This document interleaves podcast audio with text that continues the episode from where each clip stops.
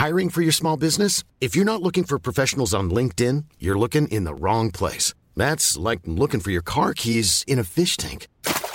LinkedIn helps you hire professionals you can't find anywhere else, even those who aren't actively searching for a new job but might be open to the perfect role. In a given month, over 70% of LinkedIn users don't even visit other leading job sites. So start looking in the right place. With LinkedIn, you can hire professionals like a professional. Post your free job on linkedin.com slash people today.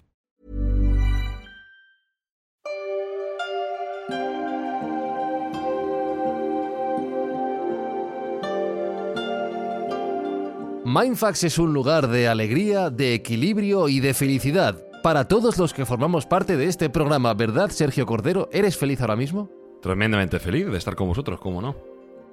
Me alegro. Jesús Callejo, ¿eres feliz ahora mismo? Totalmente feliz. Lo que estoy dudando es si es como una lombriz o como una perdiz, pero vamos, elige animal. Da igual, da igual. Cualquier camino de la felicidad es bueno. Alberto Espinosa, ¿eres feliz ahora mismo? No, en este momento no soy nada ¿Por, feliz. ¿Por qué? Pues porque tengo unos señores aquí debajo de mi casa con un taladro, tío, que o sea, Ah. lleva todo en silencio hasta este momento en el que le he dado al botón de rec, ¿sabes? Es la ley Ya. de Murphy. No, no estoy Ya, feliz. o, de- o del podcasting. En cuanto Creo vas a empezar a grabar, traca. Sí, a ver Sí. si nos respetan. un. Entonces, ¿que- ¿puede, puede que durante todo este episodio suene un taladro de fondo? sí, pues bueno, puede, puede ser. pues no, no, Vale, no, pues- no- no lo sé, tío. Estamos en manos del destino ahora mismo. Pues Mira, ahí nada. está otra vez el taladro. Bienvenidos a Mindfax, donde efectivamente estamos en manos del caos. Buscamos los límites de la ciencia, el futuro de la tecnología, el alcance de la mente humana.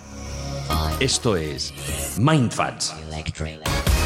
Bienvenidos a Mindfax, donde cada semana buscamos los límites de la ciencia, de la tecnología y del caos, la entropía, el desorden, de cuánto suena un taladro y de cómo de enfadado puede estar.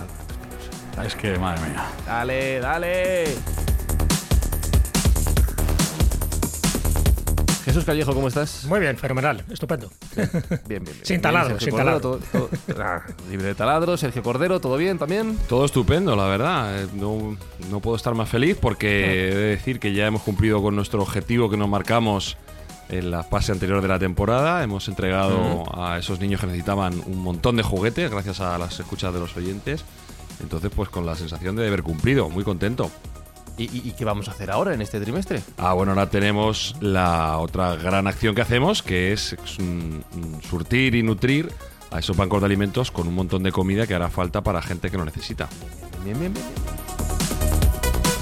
Te habrá hecho feliz esto, ¿no, Alberto Espinosa, o no? Sí, eso sí, eso la verdad que sí. Eso siempre está bien. Gracias a la ayuda de nuestros oyentes, niños felices, gente feliz. Eso está muy bien. Muy bien. Y el taladro feliz. Taladro ha parado ahora un poquito, pero bueno. six, seven, eight, nine. Pues si el taladro lo permite en este mundo de felicidad, armonía en el que vivimos en este episodio de Mindfax, hoy vamos a hablar sobre la hipótesis Gaia. Here's a cool fact a crocodile can't stick out its tongue. Another cool fact you can get short term health insurance for a month or just under a year in some states. United Healthcare short term insurance plans are designed for people who are between jobs, coming off their parents' plan, or turning a side hustle into a full time gig. Underwritten by Golden Rule Insurance Company, they offer flexible, budget friendly coverage with access to a nationwide network of doctors and hospitals. Get more cool facts about United Healthcare short term plans at uh1.com.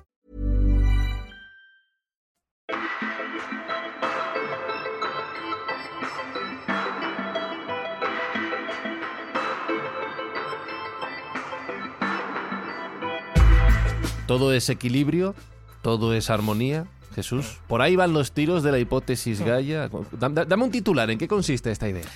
En que la Tierra se comportaría como un ser vivo y por lo tanto, como tal ser vivo, se autorregula automáticamente para mantener sus condiciones biológicas estables. Y cuando no es así, es cuando pega un aldabonazo y entonces el peligro de la vida puede ser más que inminente, entendiendo también como peligro de la vida a lo que esa hipótesis Gaia consideraría que pueden ser hasta virus o microbios nocivos, que sería la especie humana. Entonces, desde ese punto de vista, incluso el propio nombre Gaia ya nos está remitiendo a la madre tierra, es decir, a un organismo autoconsciente. Es decir, estaríamos hablando de que tanto todos los seres vivos, como los océanos, como las rocas, como la atmósfera, funcionaría como un superorganismo, ¿vale? Que modifica activamente su composición interna para asegurar su supervivencia. Si hay algo que impide esa supervivencia, reaccionaría. Y ahí es donde nosotros entraríamos en peligro. Eh, por si a alguien le suena a chino todo esto y que hablemos de ello en un episodio de Mindfax, tengo dos preguntas que hacerte también, Jesús, sobre esto. Es lo primero, ¿quién es el creador, someramente? Y lo segundo, esta hipótesis, y ya la palabra nos apunta a la respuesta, ¿cuenta con el respaldo total de la comunidad científica? Eh, te empiezo por la segunda, evidentemente no. Está claro que la comunidad científica, siempre ya sabes que es una palabra como muy genérica esa de la comunidad científica, Sí. como si fuera Lo- lo- los expertos. Exactamente, como si fuera algo totalmente sólido y homogéneo, cuando entre ellos, pues sabes que tienen sus disidencias. Pero bueno, la comunidad científica y sobre todo la darwiniana, los que siguen un poco la, la tesis de Darwin, entiende que esto es una tesis totalmente descabellada y que no tiene mucho sentido, ¿no? Luego ent- entraremos un poco en los detalles. Fue criticado su autor, que es James Lovelock. James Lovelock es un científico independiente, ya incluso hay mucha gente que le cuestiona ¿no? lo de científico. Eh, ha sido meteorólogo, digo ha sido porque por desgracia murió el año pasado. Escritor, inventor, químico atmosférico, ambientalista y sobre todo famoso por la hipótesis Gaia. Este es un científico inglés, ya nació en Inglaterra en 1919. Si murió el año pasado, ya os podéis imaginar que su vida ha sido bastante longeva. 103 años. Y que junto con Lynn Margulis, porque muchas veces cuando se habla de la hipótesis Gaia se, se ignora también un nombre femenino que, era una, que es una microbióloga estadounidense que también apoyó con datos científicos lo que decía James Lovelock. Y lo que decía James Lovelock, eh, pues parece que expresada de una forma sencilla, es algo que no comporta demasiado problema, porque esto ya se viene diciendo desde tiempos inmemoriales, ¿no? De que, en fin, que la Tierra pues la Tierra como eso, como organismo vivo, como, como Gaia, como Gea, es decir, con todos los nombres que se le ha dado la distinta mitología, como la Pachamama, por ejemplo, que es también en las culturas andinas, pues bueno, sí que tiene un comportamiento autoconsciente, ¿no? De que en algunos momentos puede reaccionar ante determinadas agresiones. Pero claro, eso había que comprobarlo, ¿no? Había que comprobarlo desde, un punto de vista químico, que es lo que hizo Lovelock o lo que intentó hacer James Lovelock y lo que intentó hacer Lynn Margulis. ¿En qué sentido? Bueno, pues la hipótesis inicial lo que afirmaba es que existe una especie de sistema de control global de la temperatura tan- y también de la composición atmosférica y también de la salinidad oceánica. Y eso se mantiene constante prácticamente desde hace 2.500 millones de años, lo cual es bastante raro porque si miramos en planetas cercanos al nuestro, como puede ser Venus o Marte, sabes que tanto la temperatura como la composición atmosférica como la salinidad que tienen los distintos océanos es totalmente diferente a la nuestra. Entonces, eso es lo que le hace pensar a Lovelock que para que la vida se mantenga en nuestro planeta, dentro del sistema solar, se tienen que dar unas condiciones internas muy especiales que no se dan en el resto, que se pueden explicar desde un punto de vista eh, meteorológico, desde un punto de vista astronómico, pero él considera que es la propia Tierra la que, a pesar pues de las erupciones volcánicas, de los terremotos, en fin, de las agresiones que hemos sufrido con meteoritos, etcétera, etcétera, aún así, la propia Tierra, Gaia, se sigue manteniendo o se sigue autocontrolando, ¿no? Para que la temperatura global de la superficie de la Tierra haya permanecido constante, para que la composición atmosférica sea constante y permanente, y que la salinidad siga también siendo constante. Y pone un ejemplo muy claro, y luego ya digo que entraremos un poco en detalles. Por ejemplo, el CO2, ¿no? El CO2 de Marte es del 95%, al igual que en Venus, que es del 98%, que parece que serían las condiciones normales de un planeta de estas características dentro del sistema solar. Sin embargo, en la Tierra se da todo lo contrario, es decir, en la Tierra el CO2 es prácticamente insignificante, que es el 0,03, y sin embargo el oxígeno, que es escaso en Marte y en Venus, sin embargo en la Tierra es mucho mayor. Bueno, pues él entiende que efectivamente estos valores en gases atmosféricos de los diversos planetas no es algo casual, sino que obedece a una razón. Y la única razón que él entiende, tanto Lynn Margulis como James Lovelock, es que el planeta Tierra se autorregula es decir, se autorregula de una forma pues, química eh, que nosotros muchas veces no llegamos a entender, pero sí lo suficiente como para entender que, eh, que Gaia funcionaría como, imagínate, como una ciudad, una gran ciudad compleja, que implica la biosfera, que implica la atmósfera, los océanos y la Tierra. Y todo eso constituye la totalidad de un sistema, vamos a llamarlo cibernético, o que se está retroalimentando en busca de un entorno físico-químico óptimo para que se produzca la vida en el planeta. Y a partir de ahí, las críticas. Buah, es un montón de, de preguntas, pero antes de ir con, con la hipótesis y con el desarrollo de la misma, Sergio, eh, remarcar que James Lovelock, además de tener una vida prolífica y larga en cuanto a teorías e inventos, tiene una vida también muy interesante. No, la vida es súper interesante. Yo debo reconocer que no he leído el libro de la hipótesis Gaia, he estado eh, estudiando un poco acerca de la hipótesis, aunque lo tengo en, en mi dispositivo para leerlo, porque quedé absorbido completamente escuchando entrevistas a James Lovelock. Por suerte hay muchas y durante muchos años, entonces he ido pudiendo recopilar partes de su historia y de su vida contadas por él mismo. Es una persona que tiene una voz muy calmada, que tenía una voz muy calmada porque murió, como bien ha dicho Jesús, a los 103 años el año pasado. Y era una persona que te generaba una empatía según escuchaba su voz tremenda, ¿no? Rápidamente veías, o, o, por lo menos te imaginabas una buena persona, una persona estudiosa, una persona calmada y transmitía mucha paz. Pues no, habré escuchado al menos tres horas o tres horas y media de, de, entrevistas con él, explicando su vida un poco, su biografía, y hay cosas que llaman muchísimo la atención. A mí me ha parecido un personaje fascinante. En primer lugar, él nace de padres analfabetos. Su padre no sabía leer ni escribir. Hasta los 25 años, según él confiesa, eh, su padre no era capaz de ni siquiera de escribir su nombre. Eh, no por ello dejó de ir a la escuela, porque evidentemente los padres le, le llevaron a la escuela, pero él la odiaba. Eh, no, no, le gustaba absolutamente nada la escuela. Y él mismo reconocía que aprendía muchísimo más de su padre, pese a ser analfabeto, que en la propia escuela, porque el padre, aunque no podía leer ni escribir, era un hombre de campo y tenía un conocimiento natural brutal. Y eso le despertó a él también pues esa curiosidad, ¿no? O sea, para que veamos que muchas veces los sistemas establecidos no son los mejores para despertar esas inquietudes y esas pasiones. Y este gran científico, aunque él mismo se definía como un ingeniero más que un, más que un científico, pues eh, su pulsión viene de paseos por el bosque con su padre, más, más allá de, de la escuela ortodoxa, ¿no? Eso ya me, me llamó muchísimo la atención. En segundo lugar, eh, bueno, pues siendo, siendo ya un, científico reputado, pues eh, a él le llaman desde la NASA en el año 1965 para que ayude a despejar la incógnita de si en distintos planetas alrededor nuestro, concretamente en Marte, puede existir vida. Una pregunta que a día de hoy todavía no hemos respondido. Eh, y él, bueno, pues él va encantado, va encantado allí a la NASA, al programa espacial americano, porque él había, mm, bueno, pues había creado una serie de herramientas que podían ser muy útiles para, para resolver esa, esa, gran duda, si en Marte podría haber vida o no. Y curiosamente, lo que a él le choca la atención cuando, y le llama la atención cuando va a la NASA es que considera que los científicos que hay allí son muy torpes y que no, que no tienen las ideas claras, ¿no? A él le parece que, que, que está rodeado de, de, de, cenutrios y de cebollos. Quitaos todos que vengo yo.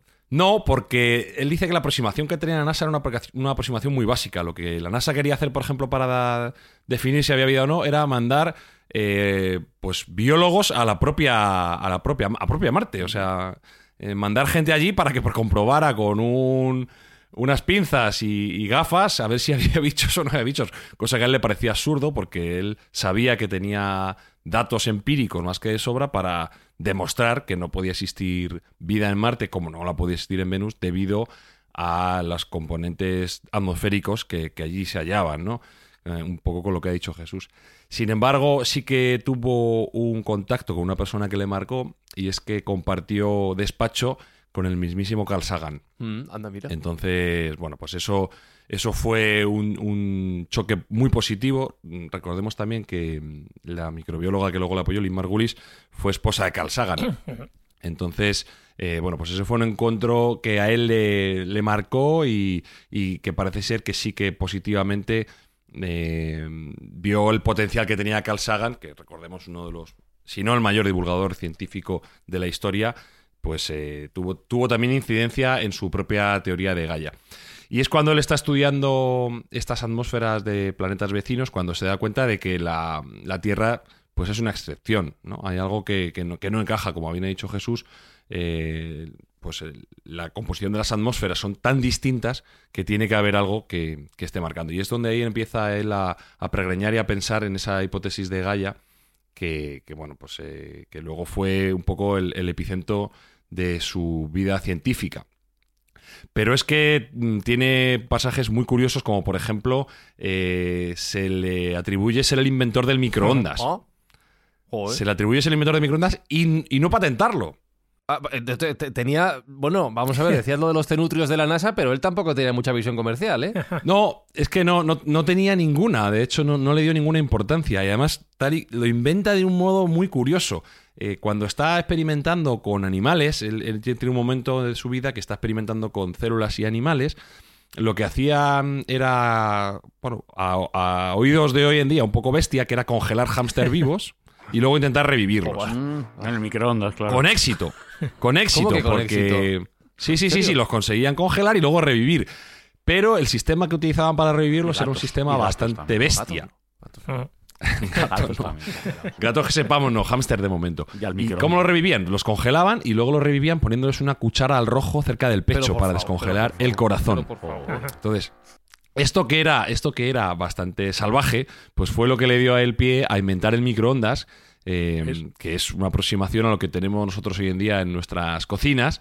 Utilizó una herramienta militar para, para poder hacer ese primer prototipo del microondas y poder descongelar esos hámsters de una forma un poco más humana y funcionó.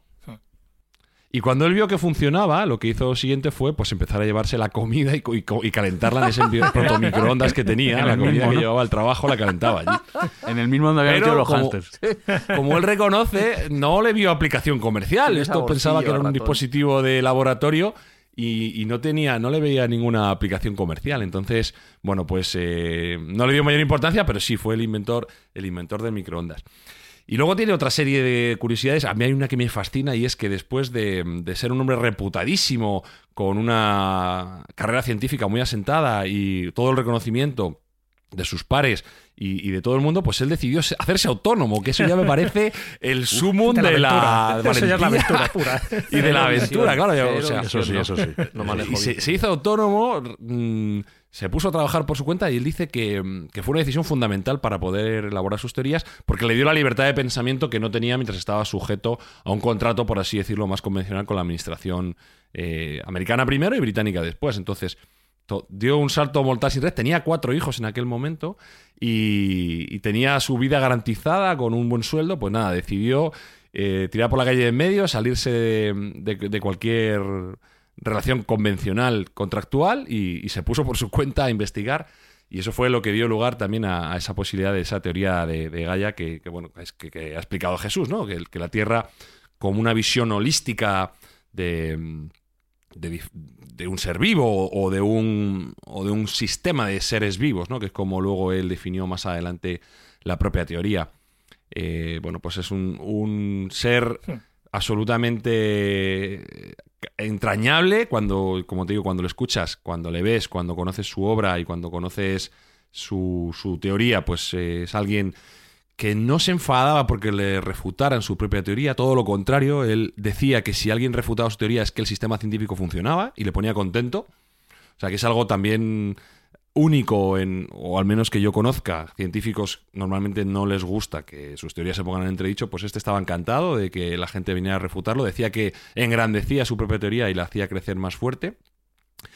Como curiosidad también, eh, él minimizaba el cambio climático. Él, él decía que el cambio climático no era para la Tierra tan nocivo como podría ser para el propio ser humano. Y tenía razón. Claro. Sí. Al final la Tierra va a seguir adelante y la Tierra va a sobrevivir. Lo que nosotros estamos haciendo es perjudicial para nosotros mismos. La Tierra mm, se quitará de medio estos pequeños parásitos que la están haciendo pupa, como, como un cuerpo se quita de menos, se quita del medio virus y bacterias que le estén infectando. Entonces, no es tan malo el cambio climático si miramos desde un punto de vista global y desde el inicio de los tiempos de la Tierra, lo que está creando el ser humano, no es tan malo para la Tierra como para él mismo.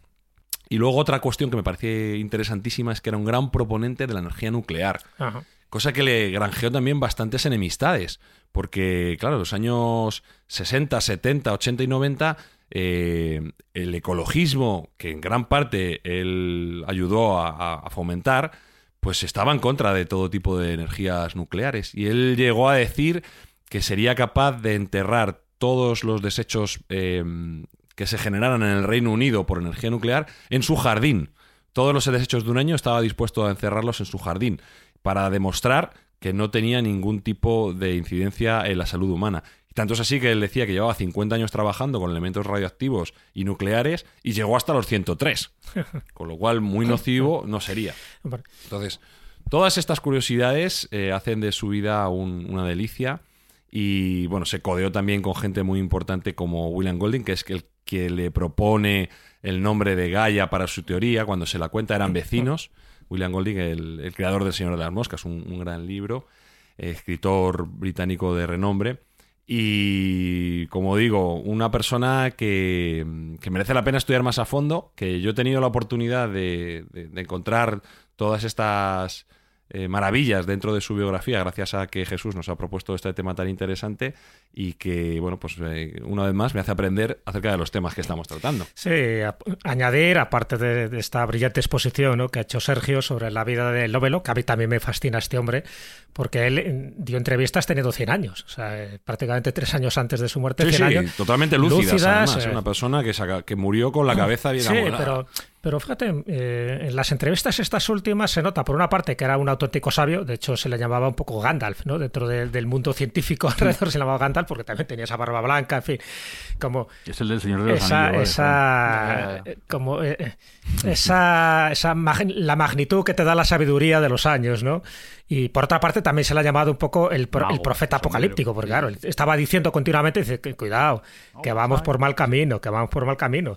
Pero es cierto, sí, no, no, es verdad que le han puesto distintos motes a este hombre, él siempre diciendo, cuidado que vamos a llegar a un punto de no retorno, cuidado que vamos a llegar a un punto de no retorno, que los países están haciendo como fuegos artificiales con las distintas convenciones, ¿no? Como pues la de Roma y la de no sé dónde, dice, pero a la hora de la verdad no están haciendo nada, dice, y el planeta va a su ritmo. Nosotros no somos capaces de revertir lo que sabemos que va a perjudicar, como bien decía Sergio, no tanto al planeta, sino a nosotros, porque Gaia, dentro de esta especie de metáfora, a nosotros nos considera unos virus, que está bien, que nos consiente, igual que consiente a los demás mamíferos o, lo- o consiente a los reptiles, pero en cualquier momento pega, ya te digo, una especie de de, de aldabonazo y, y adiós parte de la vida, que es lo que ha pasado Como en- un reseteo, ¿no? en Claro. otro tipo de, de- de épocas, ¿no? Como cada vez que cae algún meteorito, como ocurrió hace 66 millones de años o como ocurrió hace 12.800 años, ¿no? Que también fue el famoso meteoro que, que destruyó gran parte de la megafauna. Bueno, pues él, eh, dentro de esos inventos, eh, hay uno que es también menos conocido, pero que le dio mucha fama. Él inventó el detector de captura de electrones. Entonces, digo, aparte ya de lo del microondas, que no lo digo a Sí, fue, patentar. fue quizás su, su invento Claro, más importante. invento más sí, sí. importante, el detector de captura de electrones que permitió detectar componentes tóxicos en regiones tan remotas, por ejemplo, como la Antártida, ¿no? Y eso se le ha atribuido como un gran mérito, es decir, que tenemos una cabeza pensante. No estamos hablando de un místico, ¿no? Que de vez en cuando le da por elucubrar este tipo de, hipótesis.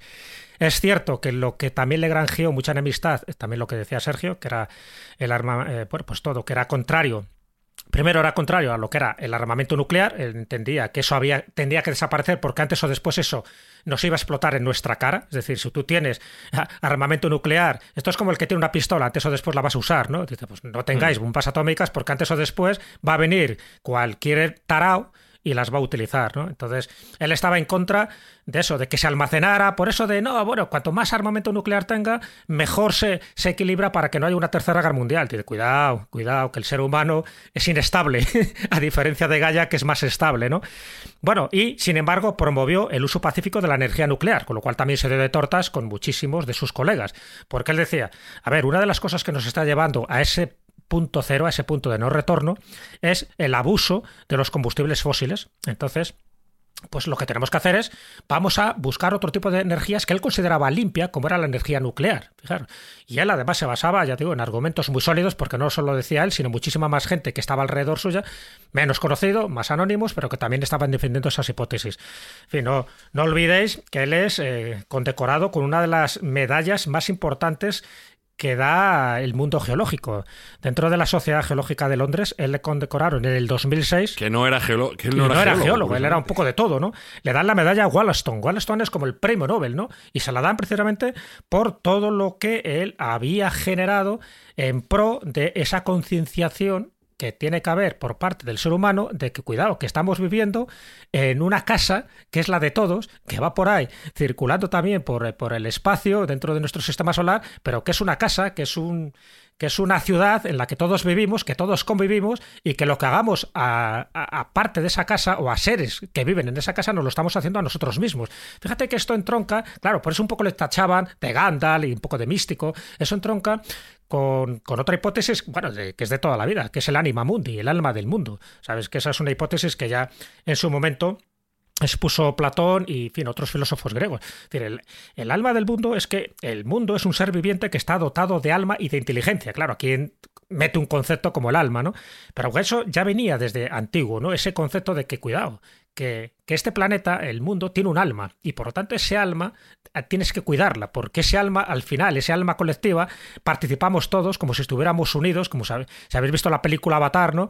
En fin, pues que los homoticayas al final tienen esa conciencia de que todos los seres vivos están interconectados. Bueno, pues él de alguna forma decía algo parecido y que nos, o nos quitamos los combustibles fósiles y evitamos que el sistema atmosférico llegue a un punto de no retorno que los estabilice. Y al final, en los últimos años, en algunas entrevistas, él llegó a decir, y esto es lo triste, dice, creo que hemos llegado a ese punto de no retorno. Es decir, dice, no, me, no me han hecho caso, no han ni a mí ni a nadie. Es decir, los gobiernos, las instituciones, los lobbies, los think tanks van por su lado, siempre por la cuestión económica, siempre por ganar dinero, y dice, no se están dando cuenta del daño que están haciendo al planeta. Pero es que el daño que estamos haciendo al planeta no lo estamos haciendo a nosotros.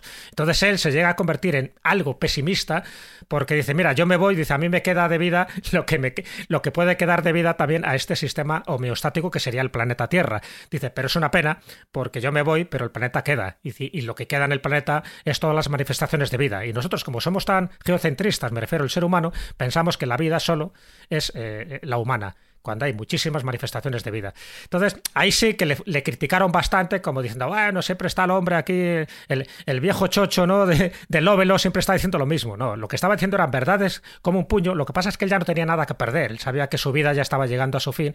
Y leer, yo recomiendo a los oyentes que lean las entrevistas últimas, cuando ya tenía noventa y tantos años, porque veréis con qué, eso, con qué tranquilidad, con qué paz, con qué sabiduría, con qué bonomía estaba diciendo las cosas, pero también hay un halo de pesimismo como diciendo, eh, la humanidad no cambia por muchos signos y muchas evidencias que le pongas delante de sus ojos.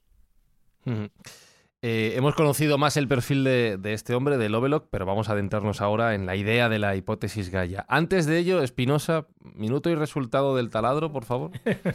Pues ha parado, tío. ¿Ha parado? Sí, sí, creo que las voces sabían de Sergio. No, es Gaia. Gaia se, autorregula. Se autorregulado. Han aplacado a la bestia y han parado de momento. No, no cantemos victoria porque no sabemos si esto puede volver. puede ser?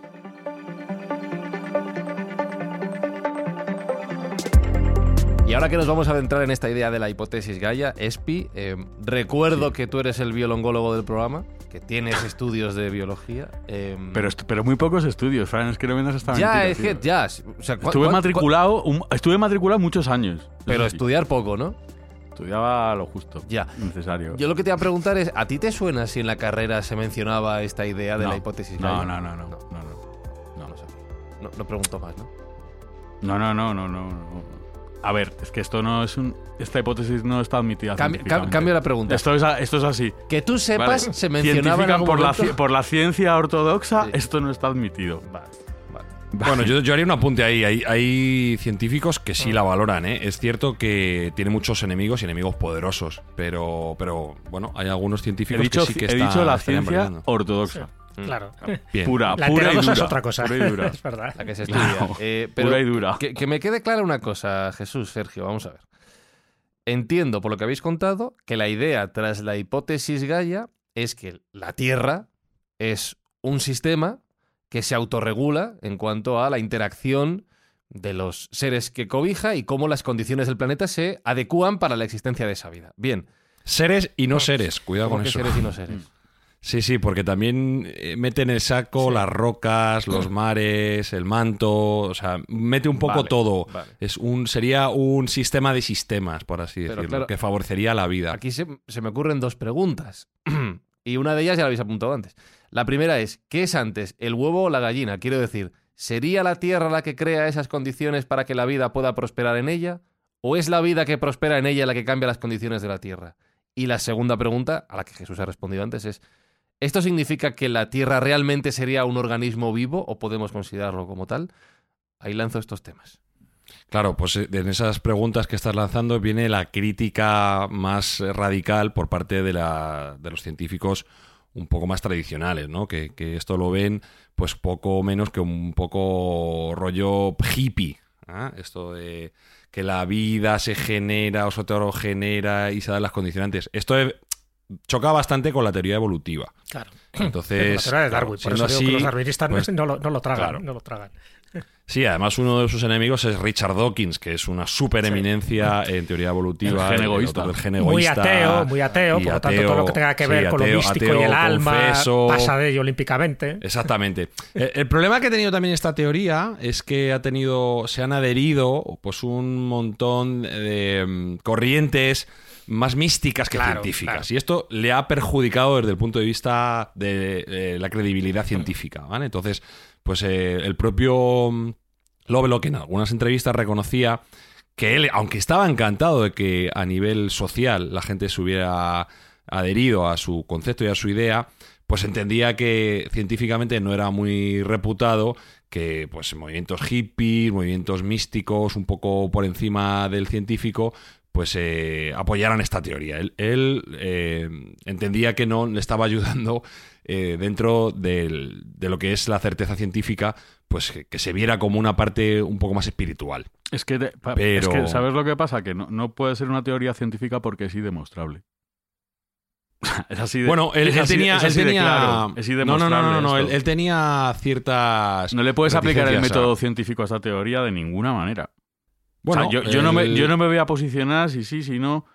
Si, pero Bueno, bueno, bueno, ci- bueno. ci- ciencia pura y dura no puede ser porque no le No, puedes él aplicar venía, el diciendo, él venía diciendo que los datos que se estaban revelando desde que se enuncia la teoría, estamos hablando en los finales de los años 70, hasta los días de hoy, esos datos estaban corroborando su versión y corroborando su teoría. Pero tú puedes, Y- pero tú, pero tú puedes adaptar los datos a tu teoría. Eso no es Bien, bien, eso siempre. científico. Sí, es y a lo contrario también. Y a Claro, lo contrario para- también. y para demostrar lo contrario también lo puedes hacer.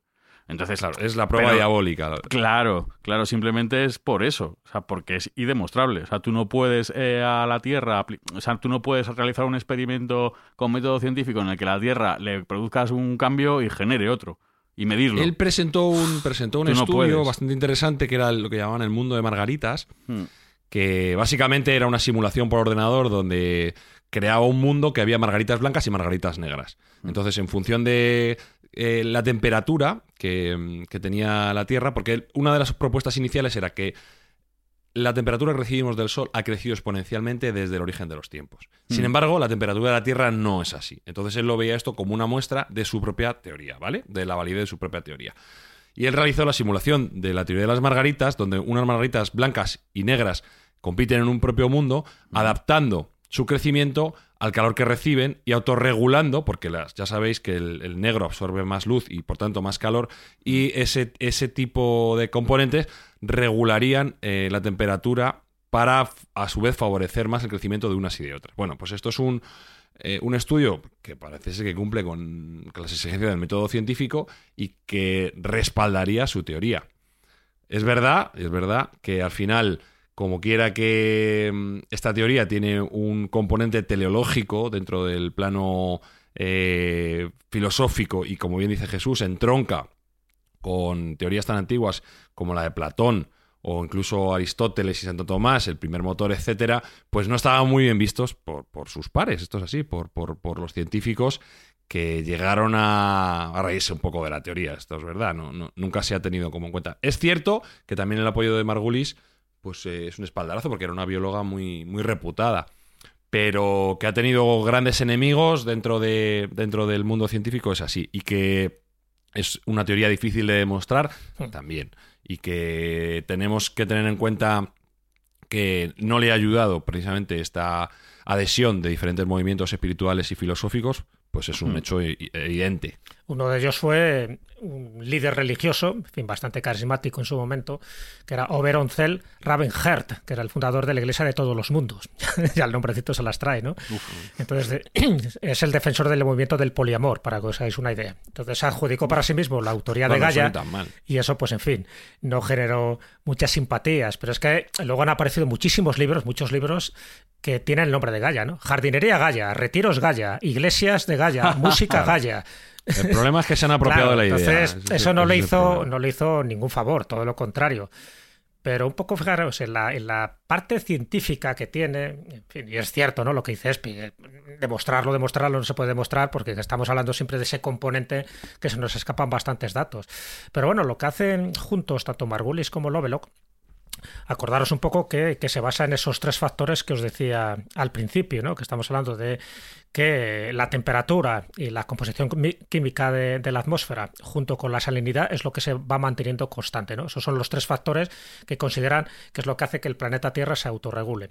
Entonces, ellos comentaban, eh, por poner dos ejemplos, ¿no? Que, por ejemplo, el, caso de- del carbono, por ejemplo, que, sería la clave de la autorregulación. Dice, si la temperatura de la Tierra se mantiene apta para la vida, es porque el dióxido de carbono, que está arrojando continuamente a la atmósfera los volcanes eh, y los animales, ese, ese dióxido de carbono es absorbido por las plantas en un ciclo de fotosíntesis, lo que evita, como bien sabéis, que la temperatura se eleve. Eso solo ocurre en la Tierra. Y por poner eh, otro ejemplo, eh, la Tierra regula sus niveles de calor a través, según ellos, eh, de los organismos más pequeños que la habitan, tal como hace el cuerpo humano, por ejemplo, cuando estamos sudando, ¿no? Para, para evitar que ese calor interno pues, nos llegue a perjudicar, ¿no? O cuando estamos tiritando porque hace frío, es decir, que nuestro cuerpo humano se autorregula, o bien con el calor, o bien tiritando, lo mismo le pasaría al planeta Tierra si la temperatura, si los niveles de calor cambian, ¿no? Os he puesto dos ejemplos, como veis, tanto del carbono como otros. Entonces, bueno, por eso digo que se autorregula, o sea, que el ser humano no interviene de una forma directa, pero sí está ocurriendo de que eso mantiene unos niveles de vida, no solo para nosotros, sino para todos los seres vivos, incluso para los seres inanimados, como pueden ser las rocas, para que se mantengan estables, a diferencia de lo que ocurre con otros planetas del sistema solar o de otros universos. Bueno, lo pongo como ejemplo para que veáis, porque la hipótesis es muy sólida, es decir, que tiene su, su razón de ser. Problema, dos problemas básicos. Primero, que no se puede llegar a demostrar de una forma totalmente científica. Y segunda, pues ese componente místico, que es lo que le ha perjudicado hasta el punto de que en algunos casos no solo le ha perjudicado, sino que le ha ridiculizado. Es que la cosa, la cosa iba bien hasta que a- a- al planeta Tierra le, le- le- lo denominan como un ser autoconsciente. Sí, exactamente. O sea, Sí. todo va bien hasta ahí. O sea, es un equilibrio. O sea, todo esto tiene, un- tiene una lógica clara y aplastante. Todo está en equilibrio, la naturaleza está en equilibrio. Un equilibrio físico. No un equilibrio de un ser autoconsciente que de repente decide. Como una mamá, eliminar ¿no? cosas. Sí. No, eso no es así. O sea, que, que pueda ser que haya un. Ya, pero es- eso, esa tampoco es la físico. propuesta directa de Love, lo que eso, Claro. es, eso es un poco lo Eso que es- ha venido eso- a posteriori eso- con eso es. otras interpretaciones de la propia es, teoría, eso pero él es, nunca es. llega a Ahí decir es ni cuando se que es un la idea. Él, Claro, es él, él dice que es un sistema de, Un sistema. de- de- de ecosistemas a la vez, ¿vale? Entonces no- nunca llega a definirlo como un ser, eh, es. ni por supuesto consciente, ni de ningún tipo. Pero claro, luego la idea se corrompe. No es como Solaris, Eso. como la Y novela y, la que también se película de Solaris, ¿no? que al final es un planeta totalmente vivo. No, él es verdad, ¿no? Él nunca Claro, dice que es claro, vivo, lo claro. que pasa es que evidentemente se sobreentiende de que hay unos mecanismos que propician que tenga una especie de inteligencia in- interna el planeta para que se vaya autorregulando. Pues de ahí un poco, y sobre todo en esos tres niveles que os acabo de comentar. Pero es cierto que él no va diciendo que el planeta es un ser vivo que tiene dos ojos, una nariz y una boca, no, para nada. Pero Pero para Sí, sí, pero para, para eso, para ridiculizarle, sí, que se utiliza un poco eso, ¿no? Como dice, mira, mira, este Claro. hombre piensa que la Tierra, pues, pues eso, es como un Eso animal que, que en el momento que se desperece, pues nos va, a, nos va a eliminar. No, no es exactamente eso. Eh, También es interesante el atender un poco a, a qu- quienes pudieron influir en el concepto de, de Gaia, ¿no? Y en este ámbito parece ser que una persona, o el pensamiento de una persona muy polémica y, y muy poliédrica, que nos podrá explicar un poco Jesús unas pinceladas de su biografía, a traición, eh, parece ser que influyó en, en este pensamiento Rudolf Steiner. Ah, sí. Porque. El creador de la eh, antroposofía. sí, eh, Correcto, correcto. Pues parece ser que el hijo de William Golding, el que le dio el nombre para la propuesta, para esta teoría de Gaia, iba a un, a un colegio de- del sistema educativo de Rudolf Steiner, el colegio el del sistema Waldorf, y por esa vía se interesaron en los pensamientos de Rudolf Steiner, que creó la antroposofía y que a su vez bebía de la teosofía. Entonces, pues todo esto también influye en, en cómo esta teoría ha podido ser mm, menos, digamos así, valorada científicamente por este tipo de influencias. Hombre, además Steiner es verdad que es del método Waldorf, que por cierto se sigue haciendo, es un método pedagógico que se llevan en, en algunas escuelas, ¿no? Método además para intentar desarrollar la inteligencia del niño desde muy pequeño, ¿no? Al niño no se le supone que es tonto hasta que tiene siete años, sino todo lo contrario, a los siete años ya tiene que dominar tres o cuatro idiomas y tiene que saber música y muchísimas más cosas. Y hay un sistema para, para hacerlo. Pero es que Rudolf Steiner... Sí, bueno, es crear pequeños genios, claro, pero bueno, pero que se ha demostrado. Pobre, ¿eh? pobre Se puede chaval. hacer, se puede hacer. Y, y sin embargo, nosotros no, los niños pequeños, nada, déjales ahí que jueguen ahí con cositas. Bueno, bueno, cambia un poco, es un sistema pedagógico muy diferente. Pero es que Rudolf Steiner también fue el fundador del método de la agricultura biodinámica, ¿vale? ¿Qué quiere decir? Que es pionero de la agricultura eco- ecológica. Y él pensaba que efectivamente que muchas plantas, eh, y sobre todo mucho sistema de la agricultura, si tú eres eh, consciente a la hora de plantar, ya no solo por las fases de la luna, no solo ya por las cuestiones astrológicas, en fin, pues una serie de elementos que os podéis imaginar que no eran nada científicos. Pero él decía que de alguna forma, si tú mimas a la Tierra, la Tierra te mima a ti. Entonces, sí que de alguna forma estaba entroncado. Steiner es muy anterior, como os podéis imaginar, a, a Lovelock, ¿no? Pero bueno, sí que el hijo, en fin, los, los discípulos de Rudolf Steiner sí que mantienen que esa agricultura ecológica o biodinámica sí está influida directamente por ese elemento, vamos a llamarle ese anima mundi que tiene el planeta. Y por lo tanto hay que ser muy conscientes de cada planta tiene su desarrollo, tiene su evolución, si además esas plantas, pues en fin, las pones música, eh, incluso en algunos casos, en algunos momentos religiosos, sabes hasta que se les eh, se, se hacen oraciones, ¿no? Algunas plantas concretas, dice que eso propicia su desarrollo. Claro, esto no hay forma de demostrarlo científicamente, pero en algunos casos sí que han, han aportado pruebas de que no es lo mismo un desarrollo de, de la agricultura convencional que en un desarrollo de la agricultura con este concepto ecológico o holístico ¿no? de la naturaleza. Y dice que entonces es como que las plantas se sienten como, en fin, como en un ambiente más cariñoso, incluso las propias vacas, ¿no? Y pueden dar mucho más leche y las plantas pueden ser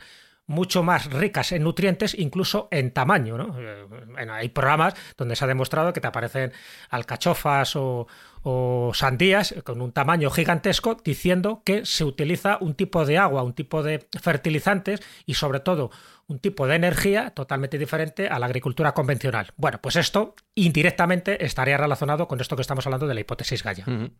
Eh, antes mencionabais el papel del ser humano y yo quería incidir en esto porque me parece interesante. Eh, hablabais de que Lovelock creía que el cambio climático no era un gran problema, pero pensando en la estructura del planeta en sí, no en el ser humano, que es al final lo que nos, lo que nos preocupa.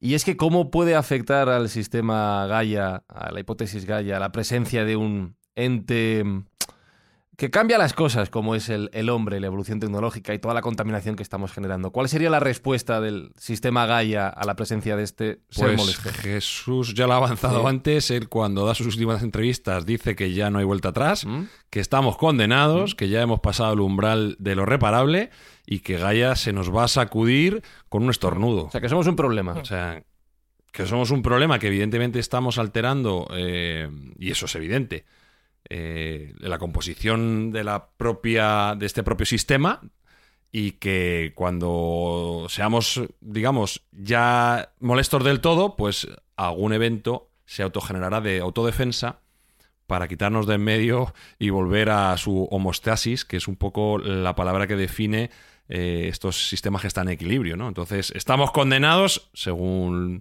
Lovelock.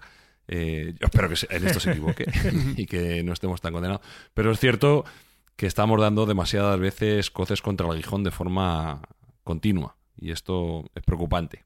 O sea, Jesús, que somos parte de la autorregulación y si no estamos por encima de la propia Tierra, ¿no? Si considera que vamos fuera, adiós. Sí, pero a ver, un poco lo triste de todo esto es que James Lovelo no solo es el creador de una hipótesis Gaia, yo creo que él es el que vuelve a activar una teoría que siempre ha estado ahí en la, en la Tierra. O sea, tú en el momento que conoces un poco las culturas de tradición, en el momento que te vas a las culturas andinas, en el momento que te vas a, que sea, tribus de Oceanía, en el momento que te vas a los chamanes de Siberia, eh, este concepto lo tenían siempre. O sea, siempre han tenido el concepto de que cuidado con la madre tierra, con la Pachamama. Es decir, que cuando hablamos de Gea dentro de la mitología eh, romana o de Gaia, la mitología griega, decir, siempre se ha hablado de que la tierra es una especie, pues eso, de, de dios o de diosa, porque siempre siempre asociado, es verdad, una entidad femenina, que hay que cuidarla, porque es nuestra madre. Y por, lo tanto, si lo que hagamos a nuestra madre, pues cuidado, va a tener efectos hacia sus hijos. Entonces, tengo que decir que incluso hasta el propio padre de la geología, que es James, James Houghton, o sea, que es una persona, bueno,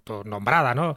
Y muy reconocida, estamos hablando del siglo XVIII, se le considera el padre de la, de la geología, ya calificó al planeta Tierra en su época, en el siglo XVIII, como un superorganismo viviente y sugirió que, que, su estudio no se realizara desde la geología, sino más bien desde la fisiología. Fijaros, James Houghton.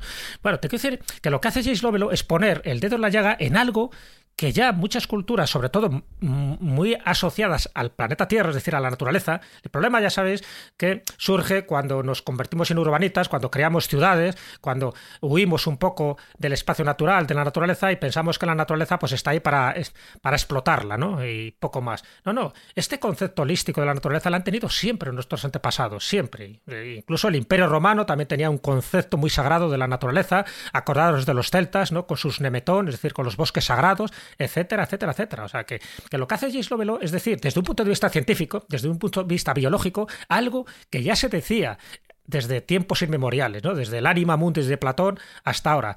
El problema es que no hacemos caso, es decir, nosotros vivimos como vivimos, vivimos solo pues para, para, el momento presente y no pensamos en las consecuencias que tiene que tener para el futuro. Que es verdad que siempre hay dos tipos de cambios climáticos, eso está totalmente reconocido. Uno es el geológico, uno es el que se produce por la propia dinámica de la Tierra, con los volcanes, los terremotos y con incluso también foráneos, cuando llega algún meteorito que, que ha destacado una, por una evolución y a veces por una involución de las especies animales, pero en otros casos eh, ahora mismo es el ser humano el que también está condicionando la vida en el planeta y eso también está totalmente demostrado. Nosotros estamos interactuando para que haya más dióxido de carbono y para que haya más salinidad en algunas zonas de, los océanos y eso todo, todo influye dentro de ese sistema homeostático del que hablaba Lovelo y lo que nos está diciendo él, pero con una tranquilidad pasmosa, es decir, bueno, pues allá vosotros, yo estoy diciendo lo que hay, yo os estoy diciendo lo que hemos descubierto Lynn Margulis y muchísima más gente. ¿Que no queréis hacernos caso? No pasa nada, si al final el planeta va a seguir vivo, va a seguir desarrollándose. Pero bueno, a lo mejor hay otro tipo de población, a lo mejor no sé si más inteligente o menos, pero desde luego lo que él decía como profeta sabio, como Gandalf que era, lo que él decía es algo que era una verdad a gritos y una verdad totalmente demostrada por muchísimas, ya tengo, por muchísimos pueblos de tradición que conocen perfectamente cómo es el sistema de la naturaleza. Y es que no hagamos daño a, la, nuestra propia casa, a nuestro propio hábitat, a nuestro propio ecosistema, porque nos estamos haciendo daño a nosotros. Esa es una, una verdad del barquero. ¿Que no lo queremos hacer caso? Bueno, ahora estamos viendo las consecuencias del cambio climático. Acordaros, este invierno es uno de los inviernos más calurosos de toda la historia de la humanidad del que tenemos registros. Eh, los, los, los veranos son más calurosos. Y cada año es al así. Al final, no hace falta ser muy listo ni falta ser agorero. Evidentemente, claro que está cambiando el clima y claro que hay un cambio climático. Lo preocupante es que ese cambio climático se está produciendo, en este caso, por eh, cuestiones directamente involucradas con el propio ser humano. Con el propio ser humano inconsciente, porque el ser humano consciente, que hay muchísimos en el planeta, siempre hablamos de los políticos, en fin, de los empresarios y de la gente que solo piensa en sí mismo, pero hay muchísima gente en el planeta consciente que está haciendo lo posible para que esto no ocurra. Y entonces, bueno, pues esos movimientos ecologistas, esos movimientos que son como eh, un poco avanzados dentro del mundo de la ciencia, de que vamos a vivir en paz con nuestro entorno y con nosotros mismos, pues esos hay muchísimos. Lo que pasa es que eso no salen en los noticiarios, no salen en los telediarios. Yo quiero, quiero hacer una recomendación que hace mucho que no hablamos en nuestro programa de cultura popular y quiero hacer una recomendación de una película que parece ser que está muy influenciada por los conceptos de Lovelock y la teoría de Gaia, que es la película de Darren Aronofsky, Madre. Sí, lo que pasa es que tiene también un concepto teológico, esa, sin entrar eh, tal. eh, madre tiene, tiene ahí. Sí, bueno, no podemos hacer spoiler, ¿vale? Yo recomiendo a la gente que la vea. Es una película. No es una película palomitera ni es una película luz, es una, película exacto, profunda de interpretación, ¿vale? Pero. eh, Madre, por lo que. Bueno, después de verla, que es una película que te queda en la retina, porque es potente. Eh, tiene, tiene un entronque con esto que estamos hablando, o al menos una de las interpretaciones que se pueden hacer es un entronque con esto que estamos hablando, y, y yo la recomiendo. Darren Aronofsky, un, un director muy interesante a mi juicio, hizo Pi, bueno, hizo- ha hecho grandes películas, y, y en esta película que está protagonizada por Jennifer Lawrence y Javier Bardem, pues eh, no deja a nadie indiferente. Hay gente que la ha vilipendiado y otra gente como a mí que le ha gustado. No, tiene varias lecturas, tiene varias lecturas. El que se quede con la lectura superficial no se ha enterado de la misa a la media, y nunca mejor dicho la frase, porque eh, tiene muchas eh, connotaciones y muchas vinculaciones, por supuesto, con, con la Biblia, y mucho también que ver con el planeta Tierra y cómo se está tratando al planeta Tierra. Es decir, hay unas metáforas ahí muy duras, sobre todo al final de la película, muy llamativas y con muchos niveles de interpretación. Es verdad que es muy recomendable y es verdad que es una película que no deja indiferente a nadie. Pues nada, madre. qué te pareció, Fran? No, no, iba a decir que habrá que verla, ¿no, Espi? Tendremos que verla. No, mira, otra película que está seguro que la has visto porque esta sí que es palomitera Sí. y también está bastante relacionada con este concepto. Es Avatar. Sí, Hombre, seguro que la Avatar, he visto, sí, seguro, pero, pero, pero Avatar, muchísimo que está la- es que Avatar la es, es- segunda es- parte es hipótesis Gaia, allí pura y dura. O sea, Es pura y dura. Se llama Pandora en vez Claro, de, de Gaia, porque Pandora es el planeta, pero es, es, es Gaia. No. No he visto la nueva, pero tengo ganas. sí, yo la he visto, yo la he visto. visto Nada, solo son tres horas y media. Nada, Pero, Ah, pero se hace muy amena, ¿eh? Muy A mí no me preguntéis, ¿eh? No me preguntéis. Vamos juntos, Fran. No, no, no, no. A mí me ha interesado lo de Jennifer Lawrence, pero no voy a entrar en eso porque no es tema de este programa. Así que Madre y Avatar 1 y Avatar 2.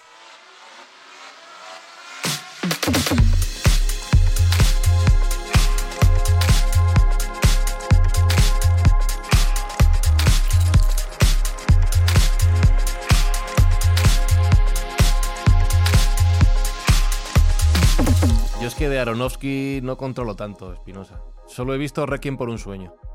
Ni Pi tampoco la has No, visto. Pi tampoco lo he visto. Amor, amor, también. Eh, si no recuerdo mal, tiene alguna de Spider-Man, ¿no? ¿No? A ver.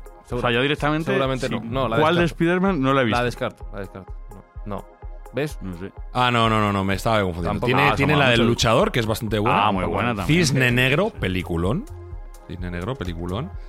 Y bueno, tiene Noé, que es Noé, basado con Russell Crowe, es muy con comercial. Muy comercial. Sí.